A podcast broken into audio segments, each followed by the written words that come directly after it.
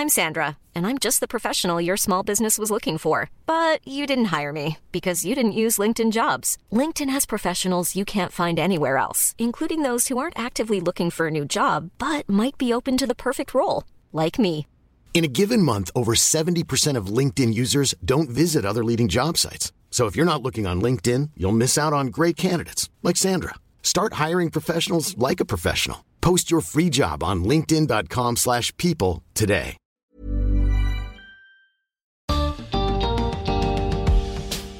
¿Qué impacto tienen el marketing y los conflictos de interés en los médicos y en cómo nos atienden? Bienvenidos al podcast de TED en español. Soy Jerry Garbulski. El médico cirujano Pablo Santa Cruz es fundador de la ONG Médicos Sin Marcas. En su charla en TEDx UTFSM en Chile, nos explica cómo el marketing de la industria farmacéutica influye en los médicos y en nuestra salud.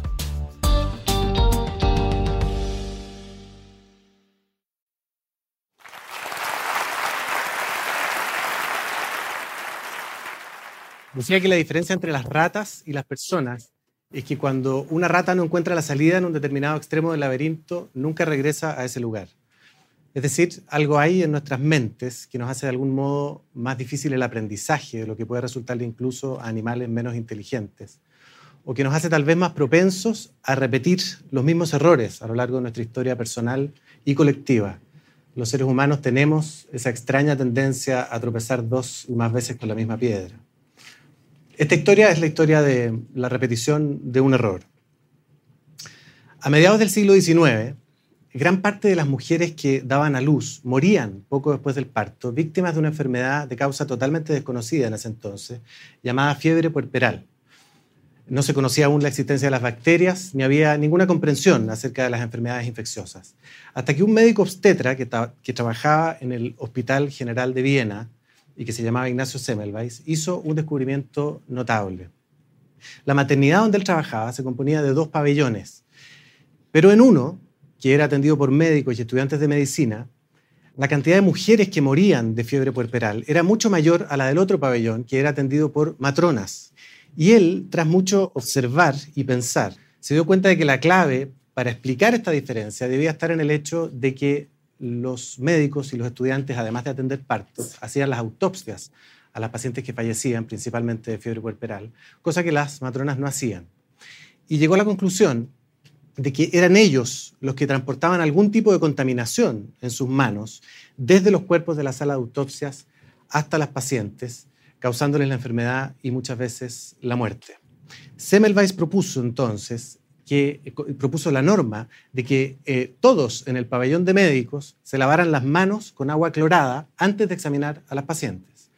Y logró de esa manera reducir drásticamente la mortalidad. Sus colegas, sin embargo, fuera por arrogancia, por antipatía personal o por un apego malsano a otras teorías sobre la fiebre puerperal, desestimaron sus observaciones y sus demostraciones, marginaron a Semmelweis, que terminó muriendo en la miseria, y volvieron a su práctica habitual de trabajar con las manos contaminadas. Práctica que se mantuvo por muchos años más y que cobró muchas vidas humanas.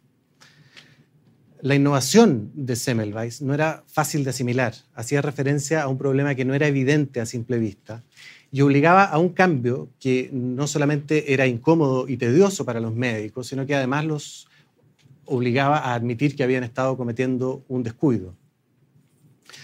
Los médicos de hoy estamos expuestos a otro tipo de contaminación, también en cierto modo invisible y también peligrosa. No me refiero ya a la contaminación de las manos por gérmenes, sino a una particular forma de contaminación del juicio clínico, de la evaluación que yo como médico, apoyado en mi experiencia, en mi entrenamiento y en el estudio de la evidencia científica disponible, hago de la situación clínica a la cual me encuentro enfrentado y de las posibles formas de abordarla y manejarla en beneficio del paciente.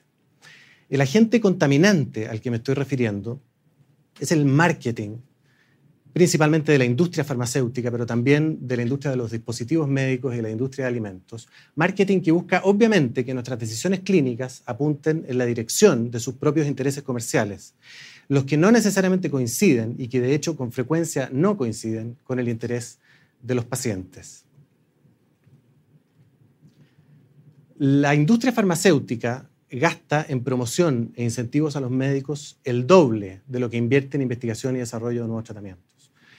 Los laboratorios no solo manipulan y ocultan parte importante de la evidencia científica para proteger sus ventas, como nos consta, sino que además se encargan de educar a los médicos a través de múltiples instancias de formación continua que ellos auspician y regulan con la ayuda de líderes de opinión, especialistas prestigiados a los que ofrecen atractivos honorarios y mayor prestigio por dictar ante sus colegas conferencias promocionales, supuestamente educativas, muchas veces con diapositivas y contenidos entregados por el propio laboratorio y muy a menudo acompañadas por una rica cena en un muy buen hotel o restaurante. Estos expertos suelen ser los mismos que han ido instalando en medicina una cultura, una concepción farmacocéntrica de la salud física y mental, promoviendo eh, recomendaciones que apuntan a tratar a cada vez más pacientes con cada vez más medicamentos para alteraciones cada vez más leves de su presión arterial, su glicemia, colesterol, densidad ósea, o para variaciones cada vez más circunstanciales de sus estados de ánimo, de su rendimiento escolar o de la capacidad para mantenerse quieto y concentrado. La influencia de la industria nos empuja hacia la sobremedicalización, el sobrediagnóstico, el sobretratamiento y la asignación irracional de recursos. Además del financiamiento de la educación, del esparcimiento, de las degustaciones culinarias y del turismo de los médicos, los laboratorios gastan enormes sumas de dinero en una campaña de persuasión personalizada mediante la visita sistemática a los médicos por parte de visitadores médicos, cuya misión, la cual llevan a cabo en forma profesional y efectiva, es influir sobre las recetas de los médicos mediante la entrega de información sesgada que exagera los beneficios y omite los riesgos de los medicamentos, junto con obsequios, muestras médicas, invitaciones, simpatía, halagos, conversación, en lo que con frecuencia suele ir tomando con el tiempo el aspecto de una relación amistosa o pseudo amistosa.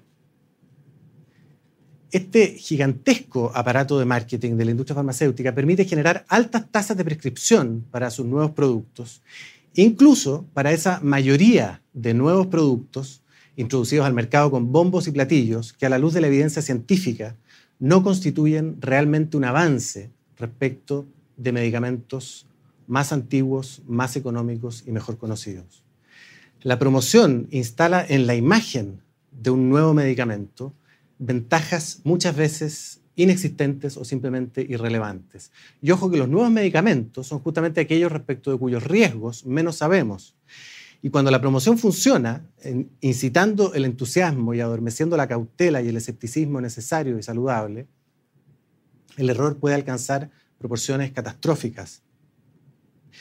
Este medicamento, comercializado en Estados Unidos como Vioxx y en Chile como Seox, es un antiinflamatorio que gracias a un potentísimo trabajo de marketing del entusiasmo colectivo de los médicos se transformó en un espectacular éxito de ventas a comienzos de la década del 2000 durante el periodo que logró mantenerse en el mercado, provocó unos 140.000 ataques cardíacos y accidentes cerebrovasculares solo en Estados Unidos, matando a 55.000 americanos y dejando con secuelas a muchos más.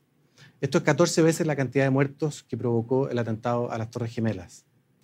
Y el laboratorio fabricante no solo incentivó fuertemente su uso de mil maneras, sino que además ocultó los datos que mostraban su peligrosidad. Este es un caso emblemático por la magnitud de la catástrofe, pero hay una larga lista de casos semejantes. Tal como los gérmenes en las manos de los médicos de la maternidad de Viena, la presencia infecciosa del marketing en nuestros propios criterios de decisión no es evidente a simple vista, al menos no para nosotros mismos. Somos ciegos a los efectos inconscientes, subliminales de estrategias de propaganda y persuasión altamente sofisticadas y tendemos a creer entonces que esas estrategias podrán influir al resto, pero no a nosotros mismos. Esto es lo que se conoce como ilusión de invulnerabilidad. Un ejemplo simple, todos sabemos, y los políticos saben de sobra, que la cantidad de letreros con que un candidato tapice su distrito tiene un impacto directo sobre su nivel de votación. Pero ¿cuántos de ustedes se sienten personalmente influidos por esos letreros a la hora de tomar una decisión? En el caso de la profesión médica, sabemos por encuestas que los médicos creen en general que el marketing puede influir sobre las recetas de sus colegas, pero no sobre las propias. La evidencia, sin embargo, muestra que tanto las creencias de los médicos sobre los medicamentos como sus prescripciones muchas veces se ajustan más a los dictados de la propaganda que a los datos científicos. Evidencia que no viene sino a confirmar lo obvio, porque si la promoción no fuese eficaz, la industria farmacéutica no seguiría gastando las cantidades siderales de dinero que gasta en promoción. Ahora, ojo que de lo que estamos hablando es de un fenómeno de sesgo inconsciente instalado en la mente del médico, que es algo muy distinto de los casos de corrupción consciente y deliberada que sabemos que existen, pero que son claramente minoritarios. Los obsequios de la industria son efectivos mayoritariamente no porque corrompan al médico, sino porque lo influyen inadvertidamente. La característica esencial de estos obsequios, dice Michael Oldani, antropólogo y ex visitador médico, es que son sobornos que no son considerados sobornos y activan una norma social implícita, pero fundamental, llamada reciprocidad, que nos inclina a ayudar y tenderle una mano a los que nos han ayudado y nos han tendido una mano. Los datos duros lo que muestran es que los médicos, por ejemplo, que tienen un mayor contacto con visitadores, tienen una tendencia a recetar más medicamentos, medicamentos más nuevos, tienen una mayor disposición a recetar un medicamento que no está clínicamente indicado, por ejemplo, si un paciente lo solicita, y tienden a recetar medicamentos más caros, aun cuando no ofrezcan ventajas sobre otros más económicos. Cuando una persona se expone a la influencia del marketing de, digamos, una marca de desodorante o de zapatillas, ella asume finalmente con su decisión los costos y riesgos que esa influencia implican. Cuando un médico se expone a la influencia del marketing y los incentivos de industrias interesadas en sus decisiones clínicas, los costos y los riesgos los asumen sus pacientes sin ningún poder de decisión. Y hablamos de costos y riesgos harto más relevantes que los implicados en la elección de un desodorante o un par de zapatillas. La medicina científica occidental constituye uno de los más espectaculares avances en la historia del hombre y gracias a ella nos hemos beneficiado de cambios extraordinarios en nuestra calidad y cantidad de vida. La industria farmacéutica, pese a haber protagonizado los casos más notables de mala conducta científica y comercial de la historia reciente, ha hecho aportes fundamentales al avance de la ciencia médica y debe continuar haciéndolos no hay alternativas válidas a los principios del pensamiento científico para el desarrollo de la medicina. No necesitamos alternativas a la medicina científica, sino una mejor medicina científica, más cauta, más transparente y más independiente. La mayoría de los médicos son personas honestas, responsables y competentes que se interesan genuinamente por el bienestar de sus pacientes, pero hay un problema del cual no nos hemos hecho cargo de manera suficientemente reflexiva y eficaz. Y en Médicos sin Marca, como en múltiples organizaciones análogas en el mundo, creemos que ya es hora. Hora de vencer la tradición de negación en el gremio médico y de resignación por parte de los pacientes. Y hora de impulsar un nuevo estándar ético, cultural y legal para una verdadera antisepsia del juicio clínico. Hoy día a ninguno de los presentes se le ocurriría encender un cigarrillo en este lugar. Eso es gracias a un estándar ético, cultural y legal que hace algunos años no solo no existía, sino que parecía inimaginable. Un estándar conquistado por quienes decidieron no seguir resignándose. Yo los invito a hablar con sus médicos de este problema, a plantearles sus inquietudes, hagan preguntas sin temor a incomodar, incomoden si es necesario. Pregunten por la evidencia tras la indicación, pregunten por alternativas más económicas o menos a la moda, o no farmacológicas, y pregunten con toda calma por los conflictos de interés que todos tenemos el derecho a conocer. Confíen en sus médicos, pero confíen también en que tanto ellos como ustedes podemos ser parte de un proceso de cambio de mentalidad, de actitudes y de conductas. Porque los cambios que necesitamos que ocurran, esos cambios no se van a producir solos. Gracias.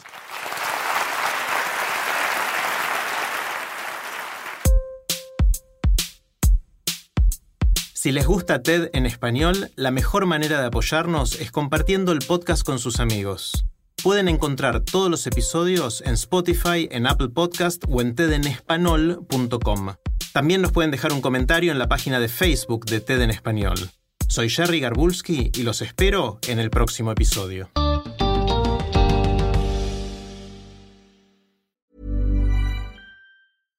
When you make decisions for your company, you look for the no-brainers. And if you have a lot of mailing to do, Stamps.com is the ultimate no brainer. It streamlines your processes to make your business more efficient, which makes you less busy. Mail checks, invoices, legal documents, and everything you need to keep your business running with Stamps.com. Seamlessly connect with every major marketplace and shopping cart. Schedule package pickups and see your cheapest and fastest shipping options from different carriers with rates up to 89% off USPS and UPS rates. And with the Stamps.com mobile app, you can take care of mailing and shipping wherever you are. Make the same no-brainer decision as over 1 million other businesses with Stamps.com. Sign up with Code PROGRAM for a four-week trial, plus free postage and a free digital scale. No long-term commitments or contracts. That's Stamps.com. Code PROGRAM.